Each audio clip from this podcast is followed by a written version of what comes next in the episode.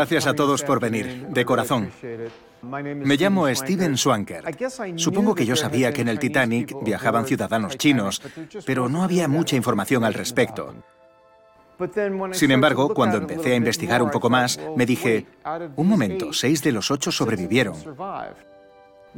Uno de ellos fue sacado del agua y quizá fuera la última persona rescatada del Titanic. ¿La última persona rescatada fue un chino? ¿En serio? ¿Qué ha sido de ellos? ¿Dónde están? Siguen vivos. Tenemos que encontrarlos. Estamos reconstruyendo todo el barco. Aquí se ve el Titanic tal cual era. Ella nunca mencionó el Titanic, solo que lo habían sacado del agua. No hay cola para subirse a los botes. No existe razón alguna para que ellos no se subieran. Supervivientes, levantad la mano. No hay muchas posibilidades para corregir la historia del Titanic. Y creo que por fin lo hemos hecho. La peculiaridad de la historia del Titanic es que se cuenta lo que sucedió aquella noche a través de un prisma racial. Sobrevivir al Titanic no fue en absoluto el obstáculo más grande que superaron en su vida. Un antiguo proverbio chino dice que una política tiránica es más feroz que un tigre. Tan solo se quedaron a bordo los que estaban muy enfermos y nuestros seis supervivientes chinos. Hay mucho por responder y mucha historia que contar. En ningún momento de aquella noche del 14 de abril se rindieron y tampoco lo hicieron durante el resto de su vida. Tenemos mucho que aprender de eso.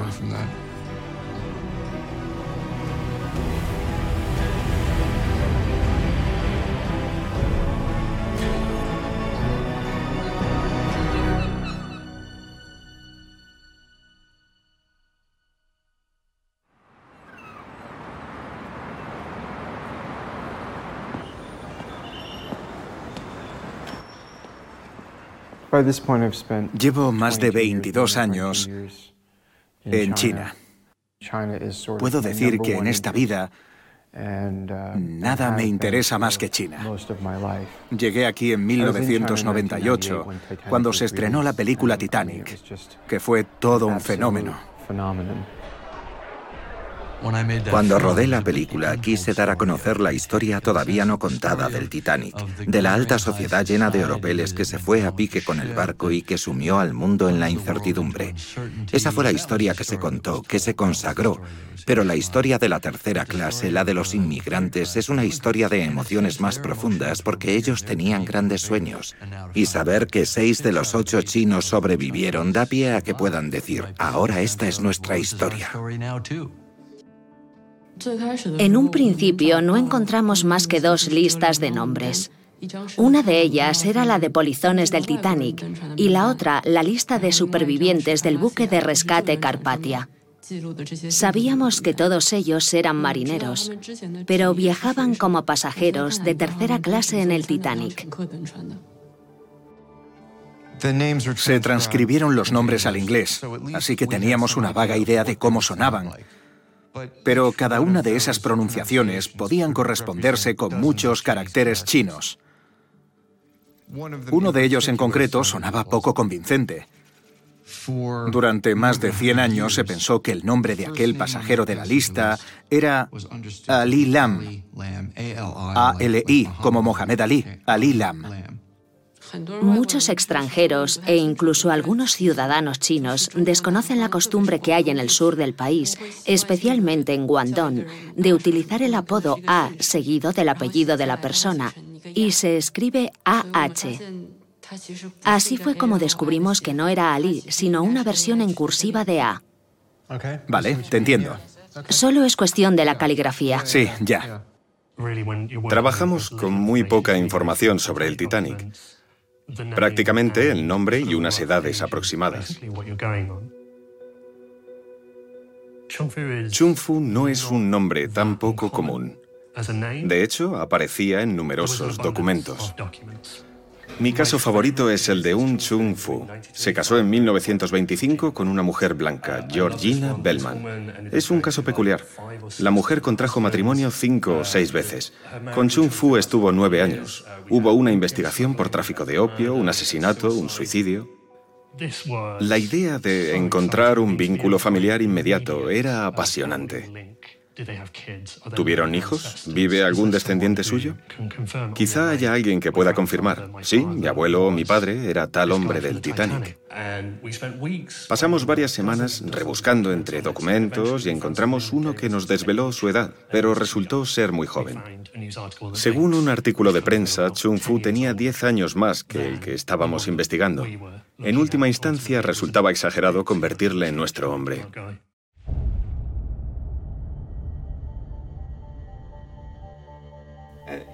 Es algo así como... El equipo llegó a estar integrado por 16 personas. Cada una se ocupaba de distintos aspectos y se centraba en los diferentes países de los supervivientes. Era un trabajo minucioso, pero era imprescindible ese nivel de detalle. Encontramos muchas conversaciones online sobre el Titanic y dimos con un foro en el que la gente preguntaba si alguien conocía quiénes eran los pasajeros chinos. Y había una cuenta que escribía muchos posts sobre un superviviente llamado Fan Lan. Nos llamó la atención y nos preguntamos cómo sabía tanto sobre él. Hola, ¿hablo con Tom? Sí. Tom, soy... ¿El señor Jones? Sí, Arthur. Hola, Arthur.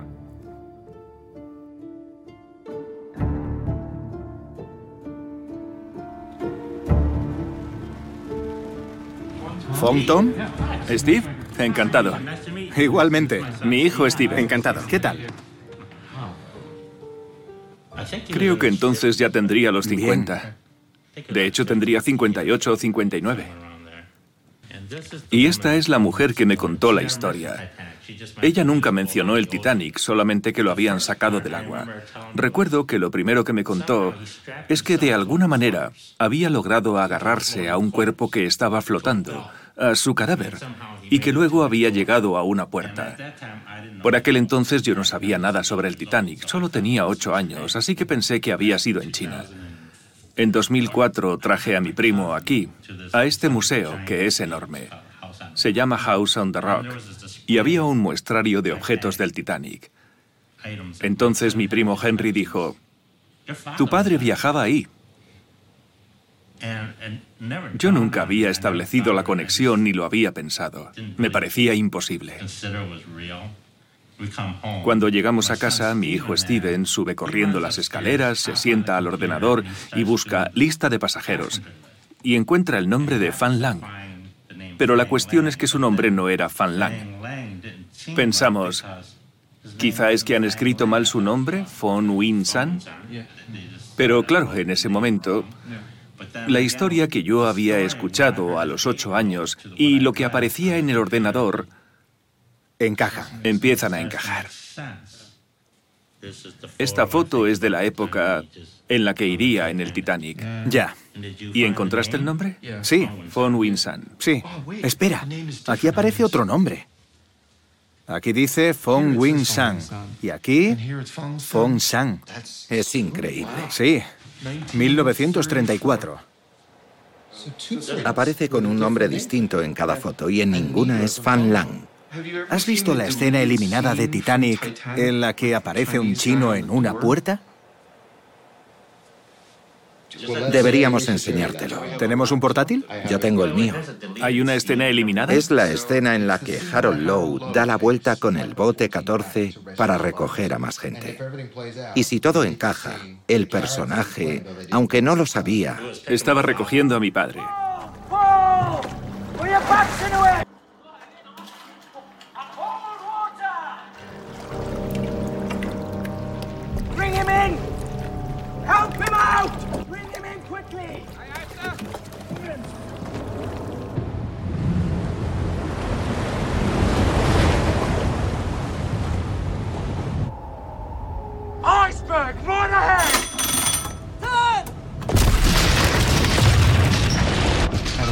Las 11.40 de la noche del 14 de abril de 1912, el Titanic choca contra el iceberg. Los solteros de tercera clase viajaban en literas en la parte delantera, así que cuando la proa chocó contra el iceberg, habrían sido los primeros en sentir la vibración. Los pasajeros chinos habrían sabido inmediatamente que aquello no era normal. Aunque hubieran estado durmiendo, se habrían despertado y se habrían dado cuenta de que algo grave pasaba.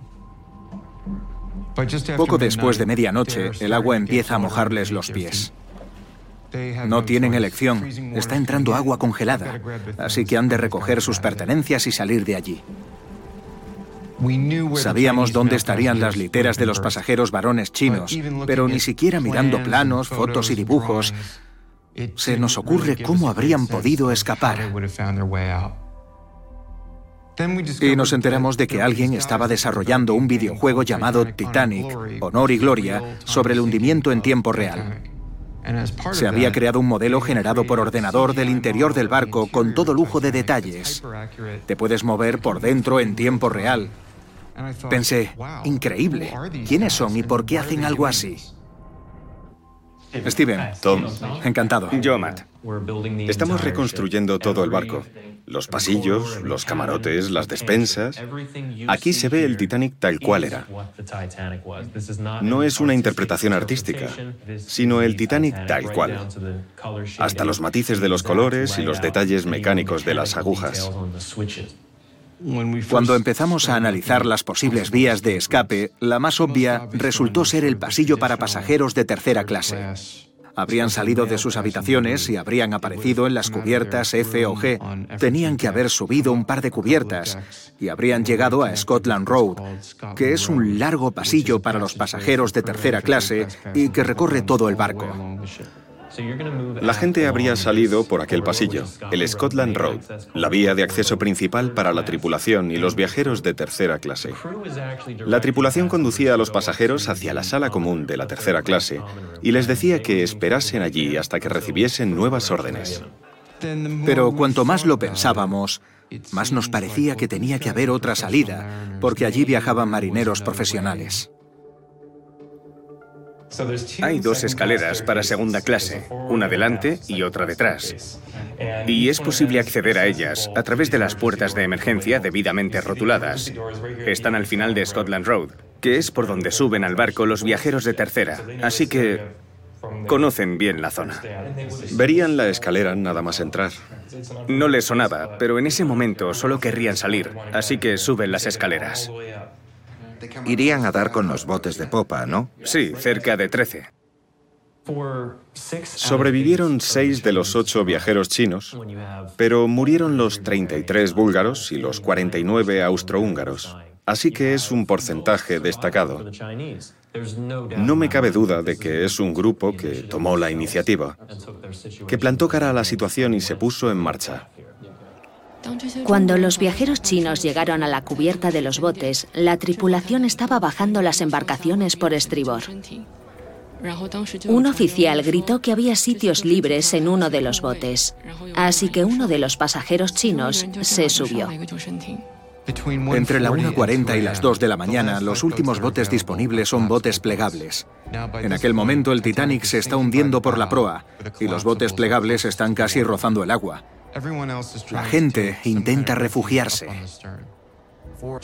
Cuatro viajeros chinos van a estribor, a la zona de la proa, y se meten en el bote plegable C.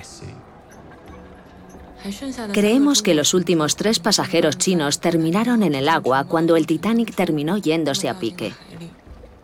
En la lista de supervivientes vemos que de los tres, Len Lam y Li Lin no sobrevivieron. El bote 14 regresó a buscar supervivientes y recogió al último de nuestros hombres, Fan Lan. Siempre he admirado al hombre que se agarró a una puerta o a un trozo de madera, porque hace falta mucho valor para hacer algo así. Solo regresó un bote, el bote de Harold Lowe. Nos inspiramos en eso para el gran cierre de la historia entre Rose y Jack, en la que él muere y ella se queda sola.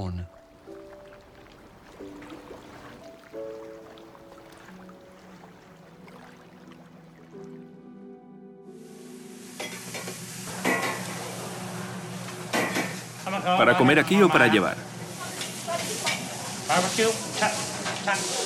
Fideos fritos, fideos. Me casé con Fong Win en 1955. Yo tendría 21 o 22 años. Fong Win tendría unos 60. Era bastante mayor. ¿Está bien escrito? No lo sé. No entiende por qué aparecen dos nombres distintos. ¿Por qué son distintos? ¿Ha oído alguna vez el nombre de Fong San o Fan Lang? Ella siempre lo había conocido como Fong Win San. ¿Siempre Fong Win San? Solo Fong Win San. Siempre ella. Él nunca mencionó el Titanic. No sé nada. Mi hijo dice que él iba en ese barco. Le contesté, no digas tonterías, yo no sabía nada. Era un hombre muy discreto. Cubrió los gastos de su hermano, su mujer y los cinco niños. Un día aparecieron en la puerta y mi madre no supo reaccionar porque fue toda una sorpresa. Ella no tenía ni idea y creo que eso trajo mucha tensión a su matrimonio. Y lo haría otra vez, ¿verdad? Cubrir los gastos, sí. De la familia Chiu.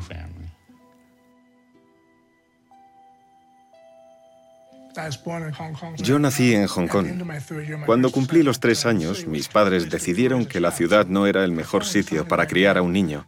Fong Win San y mi padre estuvieron cuatro años arreglándolo todo para mudarnos. Y recibimos la noticia de que en un plazo de 45 días nos dirían cuándo podríamos hacerlo. Fue el 13 de septiembre de 1971. Volamos a Seattle para pasar la aduana. Recuerdo al caballero que comprobó nuestros nombres. Transcribió nuestros nombres en inglés y me dio un dólar de plata que todavía conservo. Estuvimos en Seattle unas tres horas y luego volamos a Chicago. Allí nos recibió Fong Winsan. Era algo mayor de lo que me había imaginado. Llevaba un abrigo e iba de traje, es decir, con un atuendo muy formal. Aquella misma noche se organizó un banquete de recepción. El típico banquete chino con mesas para 10 personas. Fong Win-san estaba a unos cinco asientos, así que me acerqué y me dijo, el barco en el que yo viajaba chocó contra una montaña de hielo.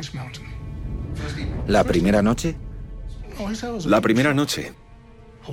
Me dijo que era un barco muy grande, enorme, y que se había salvado agarrándose a un madero. ¿Estás seguro de que te contó esos detalles de la historia? Estoy 100% seguro.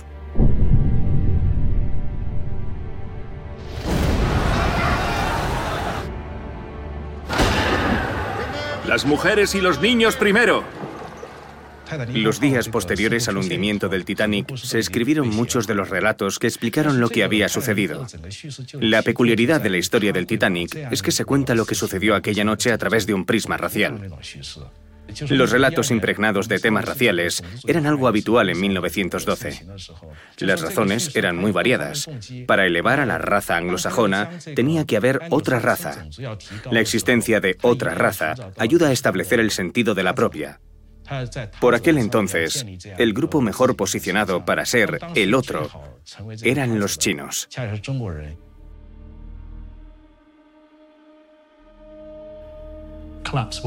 El bote plegable C nos pareció el lugar idóneo en el que empezar a buscar los orígenes de aquellas historias e intentar desenmarañar una reconstrucción verídica de los hechos.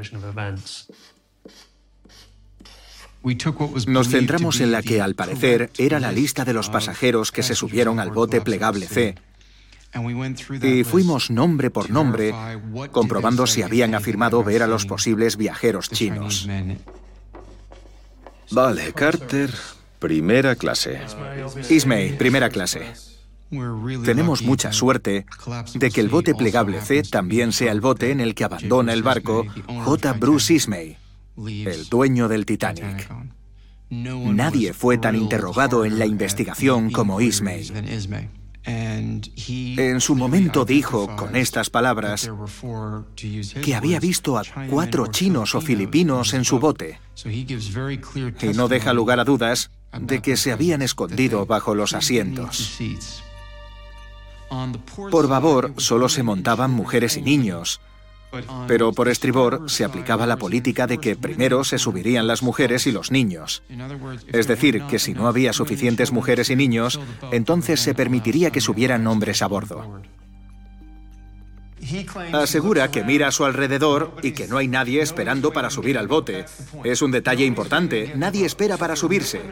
Y si no hay más mujeres y niños cuando él se sube en último lugar, eso significa que no hay razón para que nuestros hombres no lo hicieran.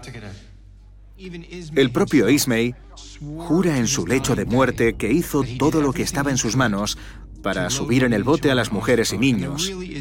Y no hay pruebas que demuestren lo contrario. No había mujeres y niños cerca que se pudieran haber subido a aquel bote. Lo cierto es que el bote plegable C no está lleno cuando toca el agua. Nadie le quita el sitio a nadie. ¡Madre mía!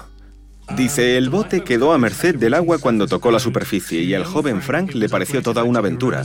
Recuerda mirar hacia la parte trasera del bote y ver a cuatro chinos agazapados.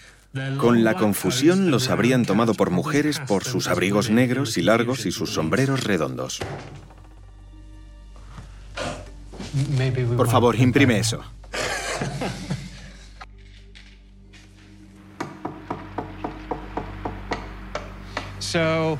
Es decir, que en el Titanic viajaban ocho pasajeros chinos y seis de ellos sobrevivieron, cuatro en el bote plegable C.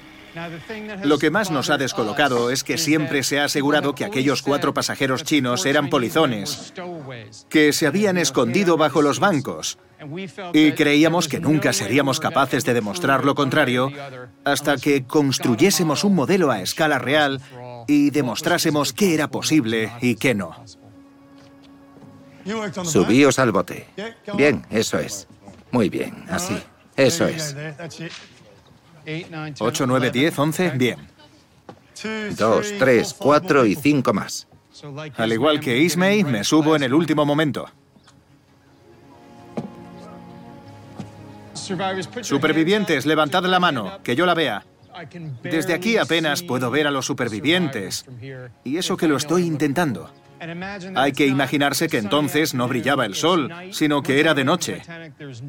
En cuanto se alejan del Titanic no hay luz. Al parecer, tres o cuatro horas después de que se hubiese hundido el Titanic, cuando ya amanecido, los pasajeros chinos aparecieron, salieron o fueron descubiertos. Los que estáis sentados, ¿os podéis imaginar que alguien pudiera pasar cuatro horas sentado a vuestros pies? ¿No lo notaríais? Seguro que sí. Nadie intenta engañar a nadie. Simplemente nos imaginamos lo que ven, la perspectiva que tienen. No es muy habitual poder corregir fragmentos de la historia del Titanic. Y creo que por fin lo hemos hecho. Creo que por fin hemos dado a aquellos hombres la oportunidad de demostrar que no eran unos cobardes, sino simplemente personas que querían sobrevivir. Ismay quiere sobrevivir, Carter quiere sobrevivir, todas aquellas personas quieren sobrevivir. Estaban en todo su derecho y tenían la oportunidad a mano, no hay más. Cuando el Titanic se hundió y se evacuó a todo el mundo en los botes salvavidas, estos pasaron unas tres o cuatro horas a la deriva. Y cuando estaba a punto de amanecer, el transatlántico SS Carpathia, que había escuchado la señal de auxilio lanzada por el Titanic, acudió al lugar del accidente. Cuando llega y ve los botes, empieza a subir a todos los pasajeros. Rescatan y suben a bordo a todos los supervivientes. Y a continuación el Carpathia da media vuelta y se dirige a Nueva York.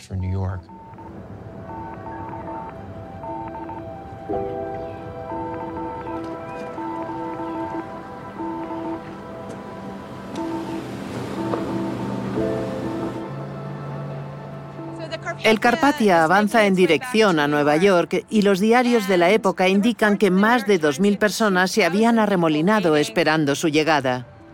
Cuando llegó el barco se produjo un silencio sepulcral.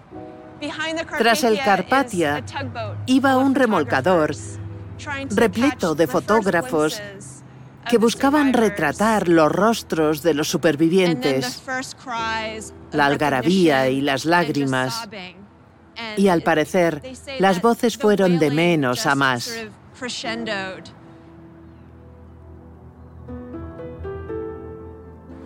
Tan solo se quedaron a bordo los que estaban muy enfermos. y nuestros seis supervivientes chinos. Me pregunto si pudieron mirar por alguna ventana y ver lo que había aquí y escuchar los gritos de la gente. Ellos se quedaron una noche más en el barco y luego los llevaron al muelle 9, donde fueron trasladados a la neta que al día siguiente zarpó en dirección a Cuba. Reciben un trato diferente con respecto al resto de pasajeros porque no son bienvenidos. La actitud generalizada hacia los chinos en Estados Unidos en 1912 era racista. Se decía que quitaban el trabajo a los estadounidenses y que eran extranjeros que no queríamos en el país. Constituían el llamado peligro amarillo. La ley de exclusión de los chinos imposibilitaba que entrasen en Estados Unidos legalmente.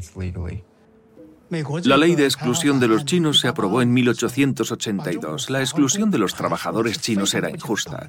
Se creía que había demasiados en el país. Querían prohibir que entrasen en Estados Unidos para que no hubiese competencia con la mano de obra local. En 1868 se había aprobado el Tratado de Burlingame, según el cual los ciudadanos de un país podían residir en el otro, por lo que era totalmente legítimo que se asentasen en Estados Unidos. El gobierno estadounidense obligó al gobierno chino a descartar en 1880 una parte de este tratado. Entonces, ¿quién estaba rompiendo la confianza y actuando ilegalmente? El gobierno de Estados Unidos. Y de repente los chinos ya no podían entrar ni formar parte de Estados Unidos. Y pensar en cuántas decenas de miles de trabajadores chinos habían construido el ferrocarril, que fue la columna vertebral sobre la que se había levantado la economía del país.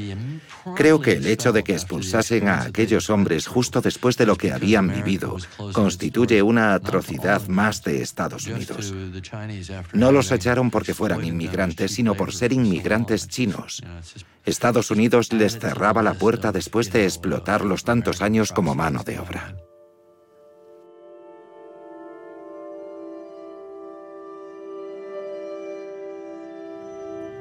Llegaron a Nueva York. Unas 24 horas más tarde se subieron a un buque de carga y se fueron a trabajar. Pero a partir de ese momento no se les vuelve a mencionar. ¿Qué fue de ellos? ¿Cómo es posible que se esfumaran de repente?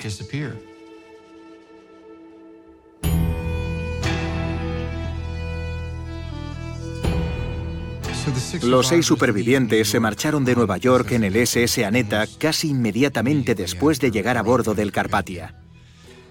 Y la pista de la neta nos conduce a los archivos de Bristol, donde se conservan muchos de los registros de embarque de la época. Vamos allá. Aquí tenemos el documento de registro del SS Aneta en el puerto de Bristol. También se recogen otros detalles como, por ejemplo, su destino. Esta es la lista de los miembros de la tripulación. Y en la parte inferior de esta página encontramos los nombres de los cinco viajeros que estás buscando. Es verdad.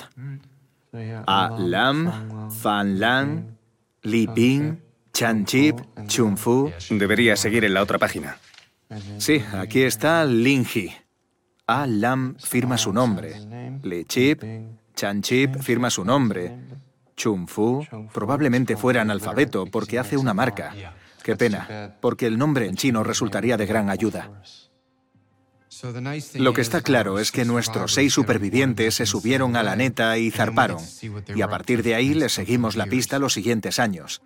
Iban en lo que se conocía como barcos de la fruta o barcos de plátanos que viajaban desde distintos puertos de la costa este de Estados Unidos hasta los puertos del Caribe.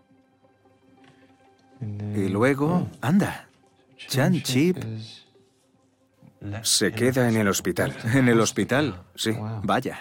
Poco después queda recogido que abandona el barco. Va al hospital, regresa al barco y luego lo abandona. Sí. Vaya.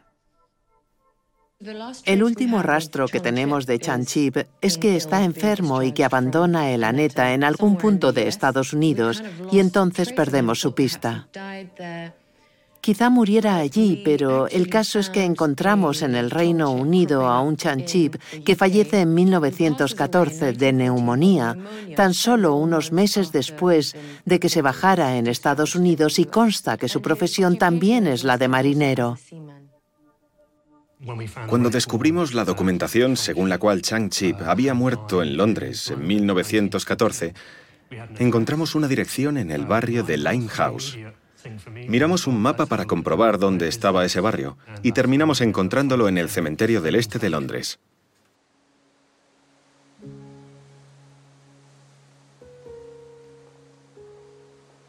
El cementerio no pudo indicar la ubicación exacta de la tumba porque habían retirado la lápida. Sin embargo, se había construido un memorial a todos los chinos enterrados en este país y se suponía que Chan Chip estaría enterrado cerca de él.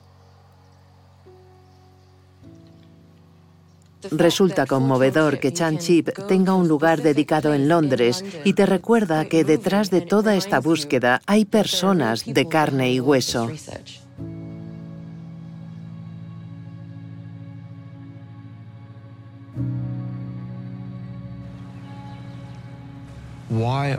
¿Por qué ocho ciudadanos chinos viajan a Estados Unidos a bordo del Titanic?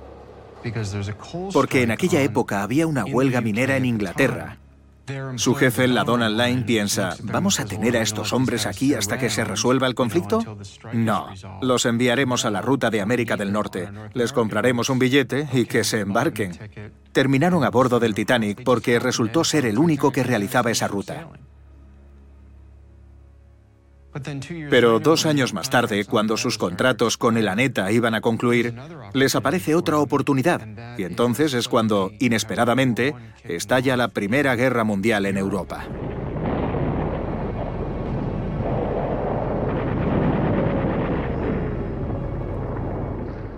La guerra estalla en Europa en 1914 y todos los marinos británicos que habían trabajado en los buques mercantes fueron reclutados para unirse a la fuerza naval.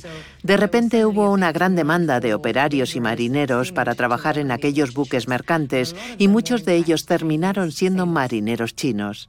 Entre el principio y el final de la guerra, el número de estos marineros chinos que trabajaron en barcos británicos pasó de los 5.000 a los 15.000. Es muy probable que alguno de nuestros supervivientes hubiese trabajado en esos buques, recorriendo el Reino Unido y Europa. Encontramos las tarjetas CR10, un certificado de identidad y de servicio que incluía una foto de la persona. Encontramos numerosas tarjetas de marineros chinos que podrían ser nuestros supervivientes.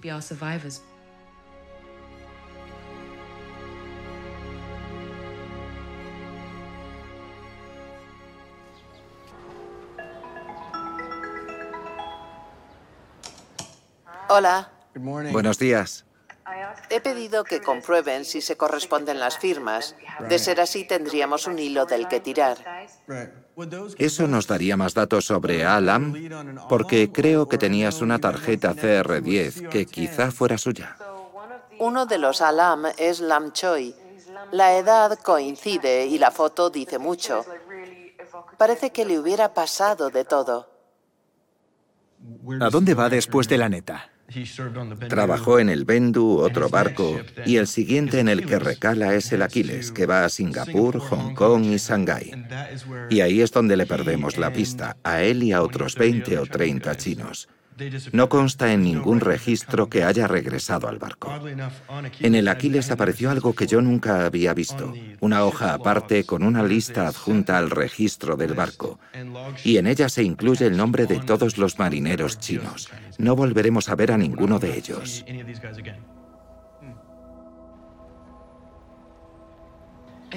Empecé a investigar qué había pasado en los años posteriores a la Primera Guerra Mundial. Supongo que hay muchos factores que llevaron al endurecimiento de las hostilidades hacia los extranjeros en el Reino Unido. Hubo una recesión en el comercio global, así que se redujeron las transacciones. Eso significa que de repente hay cientos de marineros chinos sin empleo vagando por Liverpool y Londres. En los archivos nacionales, en Kew, encontré mucha documentación que se había intercambiado entre el Ministerio del Interior, la Policía de Liverpool y Londres. En ellos se aborda la cuestión de cómo lidiar con todos aquellos marineros chinos. Sus nombres son muy confusos y no sabemos cómo seguirles la pista. Y al final de toda esa documentación había muchas páginas de conversaciones referentes a la repatriación inmediata de los chinos tras la guerra. Hemos revisado periódicos antiguos. Mirad, gran éxodo de marineros desde el este. Chinatown londinense. Un cambio sorprendente. El fin de Chinatown. Los periodistas van a los barrios chinos de Londres y Liverpool y les parecen barrios fantasma. Según los registros de los barcos, hay una relación clara con la salida de estos barrios y de hecho a veces escriben, los barrios chinos se quedan sin marineros chinos y luego los vemos desaparecer en Asia a bordo de barcos británicos. Las repatriaciones de marineros chinos a Asia ayudaron a explicar la repentina desaparición de Alam, pero luego descubrimos una historia parecida, la de otro de nuestros supervivientes, Lin He. Creo que hemos encontrado su tarjeta CR10. El nombre no coincide con el que aparece en la lista del Titanic. Allí pone Yam Hee. Pero lo bueno es que tenemos esta foto y en ella se ve claramente que tiene una cicatriz en la mejilla izquierda. La lista de la neta especifica que tenía una gran cicatriz en la mejilla izquierda. La cicatriz se ve perfectamente en la foto y además hemos encontrado su firma. Escribió claramente su apellido, Yam, así que tiene que ser él. El último barco en el que trabajó Lin He fue el City of Kilun. Está registrado que en octubre de 1920 desertó. Se bajó del barco en una ciudad de la India y no regresó. Sí, la India, en la ciudad de Calcuta. ¿Sabemos por qué se bajó allí? Probablemente porque Calcuta era la única parada que el City of Kilun nacía en Asia. No era Hong Kong ni estaba cerca, pero quizá fuera lo más próximo que iba a estar de China. Igual solo quería volver a casa. No olvidemos que no podían regresar a Estados Unidos ni a Inglaterra. El gobierno dijo entonces, ya no os queremos aquí. Y sin previo aviso, agrupó a todas aquellas personas y las echó del país. Les alejó de sus familias, de sus mujeres e hijos, de sus comunidades, y los envió de vuelta a un país en el que no vivían desde hacía 10, 15 o 20 años. En el Reino Unido tenemos una historia, cuanto menos complicada, con muchos países. Hay mucho por lo que responder y mucha historia que contar.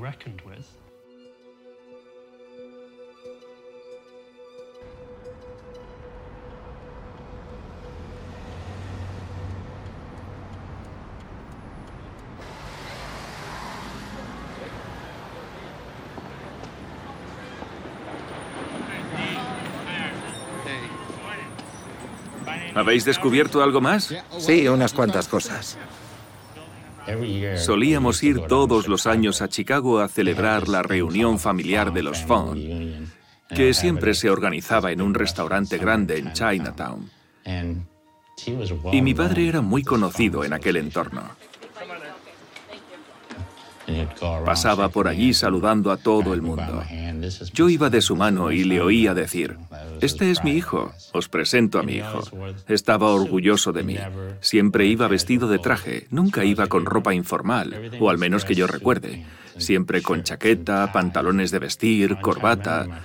El recuerdo que tengo de mi padre es verlo vestido de traje. Creo que intentaba mostrarse como un hombre de negocios, comerciante o algo así. Después llevó una vida más humilde y trabajó de camarero y cosas así. Sí, aquí está.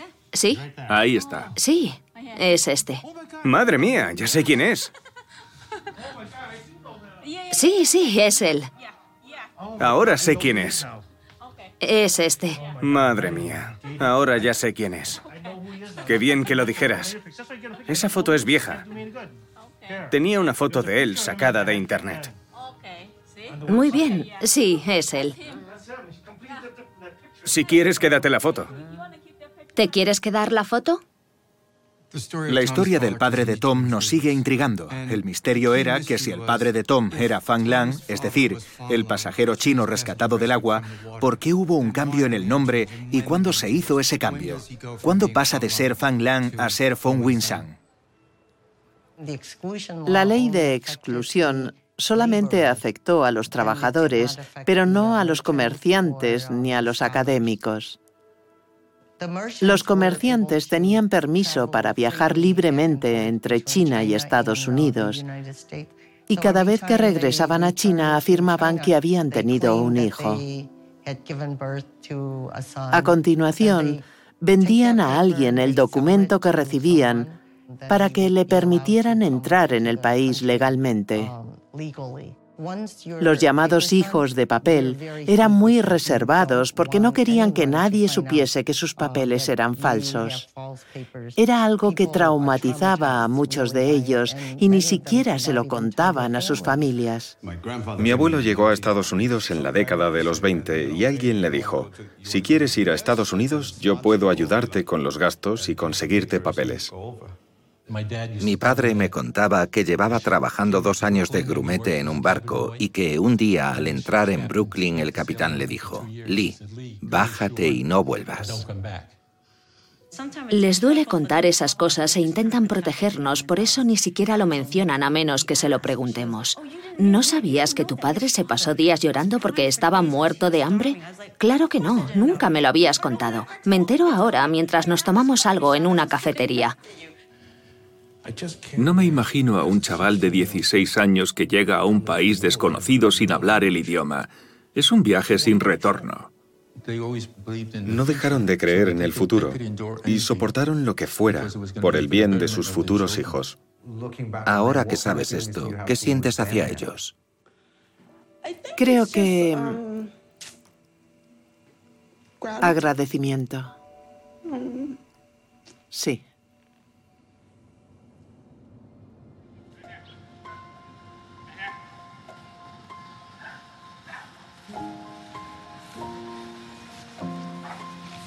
21 de junio de 1894.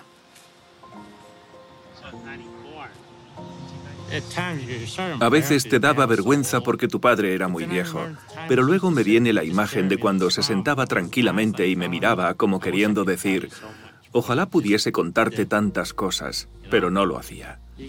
Yo tendría unos 21 años cuando él ya tenía 80. A los 21 estás empezando la vida, empiezas a salir con chicas, por ejemplo, empiezas los estudios, a trabajar. A esa edad no piensas tanto en la historia, y él era un libro de historia andante, pero nunca lo compartió con nosotros. He encontrado este recorte. Se queda soltera y no quiere seguir viviendo. ¿Sí? Una mujer, Suoi, iba a casarse con un tal A. Sam Len, que es un nombre que se parece a alguno de los del Titanic. Al parecer regresó a China para solucionar la importación de cierta mercancía. Y mientras ella se ausentó, él pidió a dos amigos, Sam Fan Lang y Li Ling, que le acompañasen a Cleveland. De esas tres personas, solamente sobrevivió una. Está claro que se conocían antes de subirse al Titanic.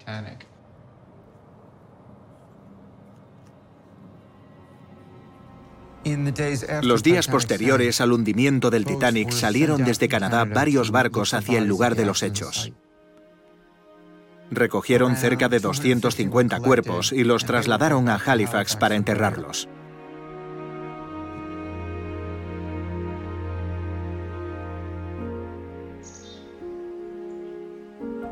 Una de las descripciones del cuerpo enterrado en la tumba número 233 decía, pelo y cejas negras, y entre paréntesis decía, parece japonés. Sabemos que a bordo del Titanic iba un japonés y que fue rescatado. Los otros asiáticos que viajaban eran los ocho pasajeros chinos. Así que si hay un asiático enterrado en esta tumba, tiene que ser uno de nuestros dos viajeros chinos que no sobrevivieron, Li Ling o Len Lam. Tiene que ser uno de los dos.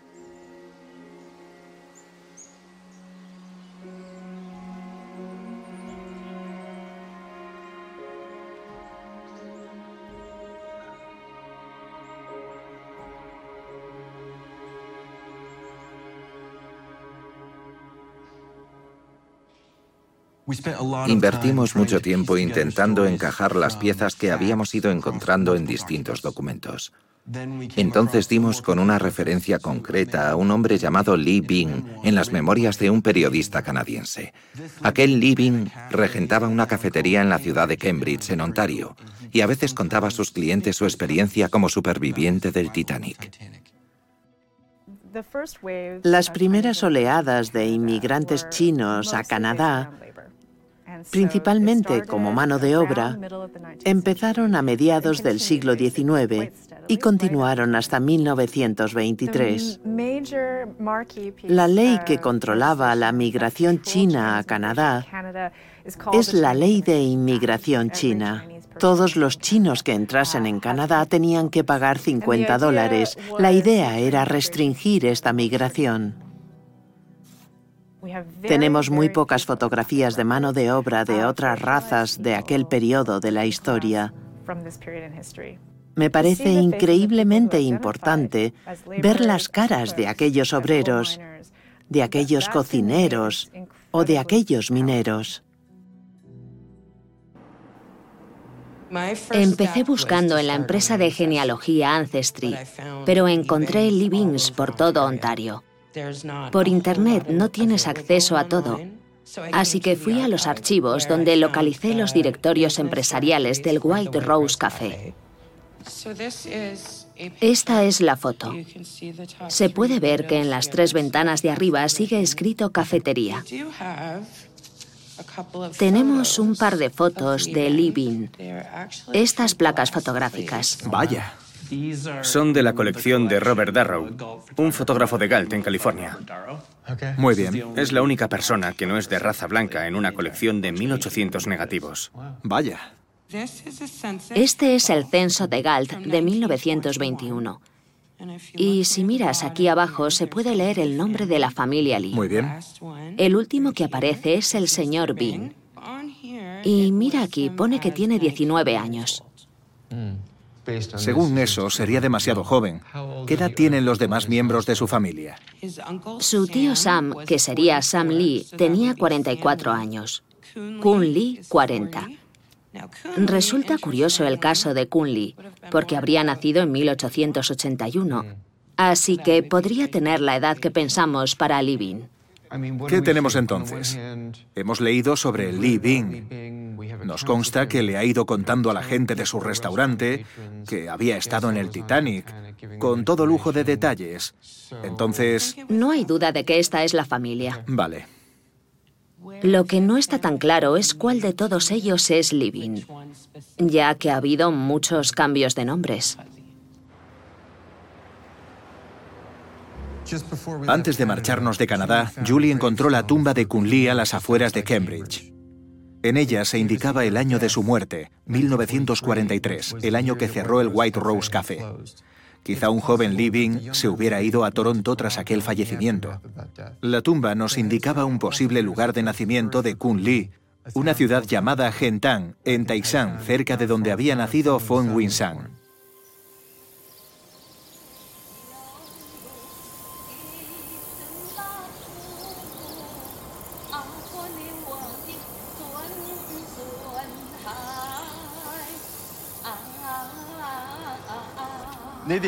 ¿Sus padres o sus abuelos les hablaron alguna vez de un naufragio?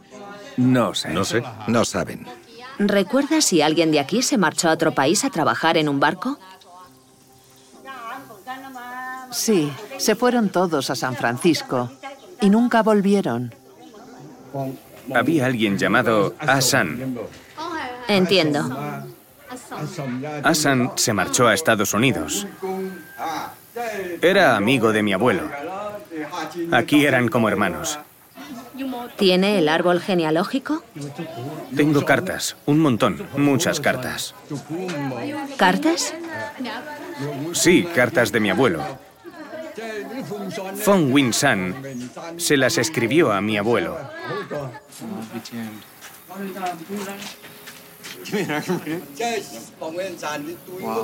Madre mía, madre mía. 27 de noviembre de 1980. Hoy he recibido tu carta. Pudimos ver todas las cartas que Fong Wing San había escrito a un familiar. Tiene una caligrafía muy clara en inglés y en chino. Gracias a ellas confirmamos lo que sabíamos de aquel personaje. Sigue enviando dinero a una edad avanzada. Muchas gracias. El apellido de este pueblo es Chang. Están preguntando sobre el Titanic, el barco extranjero que naufragó. Había un pasajero apellidado Chang. ¿Ha oído alguna vez esa historia? Cuando éramos pequeños, nos hablaron de un hombre de aquel naufragio. ¿Y recuerda, sabe su nombre al completo? No. Solo sabe que era un Chang y que se había ido de aquí. Sí, de aquí. ¿Alguien más del pueblo sabe esta historia aparte de usted? Bueno, muchos ya han muerto. ¿Aún es posible ver el puerto desde el que zarpó? ¿Se ve desde aquí el puerto? Ahora se llama Sisui. Todos se marcharon de ahí.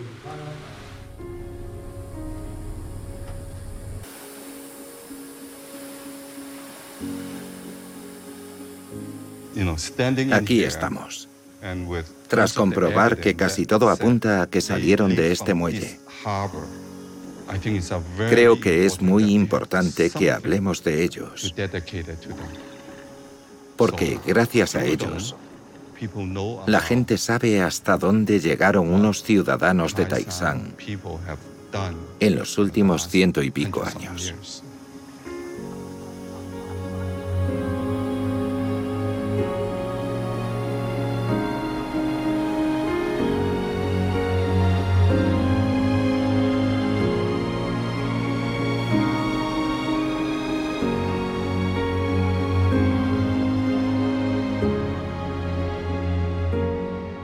El gran descubrimiento de aquel viaje fue que pudimos sentarnos con el sobrino nieto de Fong Wing San, a quien se parece mucho.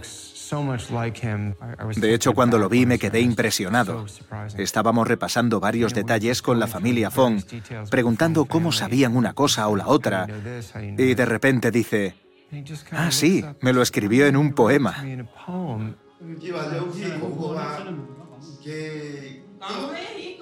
Alto es el cielo, anchos los mares, las olas rompen y se desintegran. Un tronco de madera me salvó. Encuentro con vida a tres o cuatro amigos. Eso se lleva mi tristeza y me inunda de alegría. Eso fue lo que escribió. Nosotros tan solo lanzamos al aire unas cuantas preguntas generales y sin forzar nada salió aquel poema que ilustra a la perfección la historia de Fang Lang. Algo inaudito. Cuando conseguimos recomponernos, lo escribimos y lo miramos bien. Pero, ¿y si nunca nos lo hubiera contado?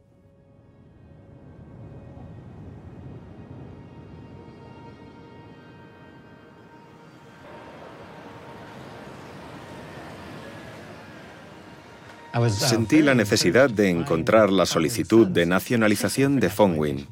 Es un documento que tienes que rellenar si quieres convertirte en ciudadano estadounidense. Fue admitido legalmente en Nueva York como Fongwin San. 15 de septiembre de 1920 a bordo de un barco desconocido. Cynthia Lee también está analizando los registros de los barcos y lo esperable sería que hallase algo similar a esto. Lo que teníamos entre manos era intentar colocar a Fan Lan y Fong Yun San en el mismo lugar y en el mismo marco temporal. Un compañero encontró la tarjeta de un barco y la única información que había en ella era el nombre del barco, el Rondo, y está claro que nuestro hombre iba en él. Fan Lan, 18 de agosto de 1920, Fong Win San afirma que él estaba en Nueva York el 15 de septiembre de 1920, muy poco después.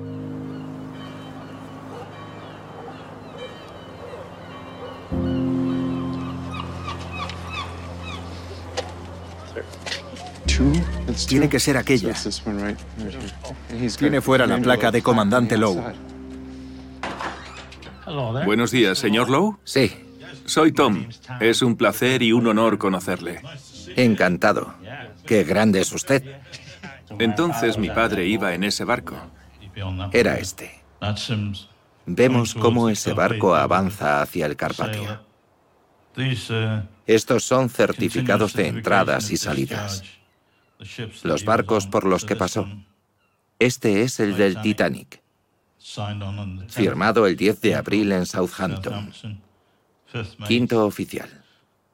Fecha y lugar de registro 15 de abril de 1912, en el mar. ¿Esa es la famosa foto de su abuelo que siempre está en el ordenador? Hay varias, esta es una. Se la puede quedar. ¿Me la da? Sí. Muchas gracias. De nada. Gracias. He escrito algo por detrás. De mí para usted. Madre mía.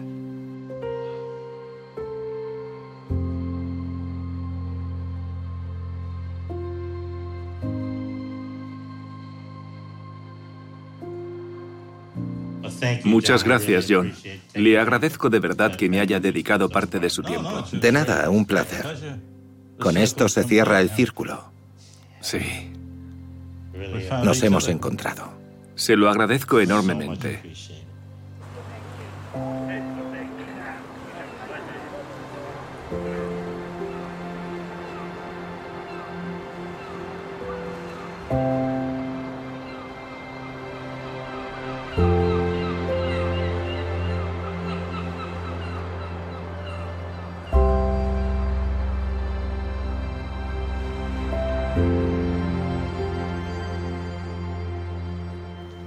Me emocioné mucho al conocerlo.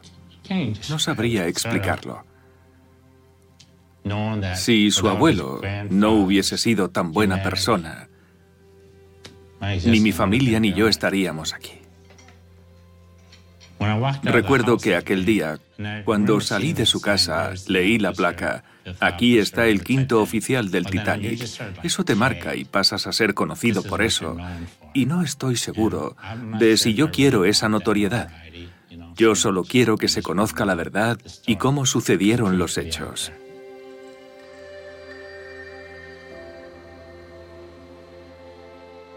En una época en la que la gente sigue migrando y seguimos examinando estas cuestiones, me parece clave que echemos la vista atrás a historias como la de aquellas seis personas, que analicemos cuánto se esforzaron, lo que hicieron, por qué lo hicieron y por qué valió la pena. Se buscaron la vida en un lugar en el que no eran bienvenidos y donde no tenían derecho a la nacionalización, pero ellos siguieron insistiendo sin saber si un día lo lograrían.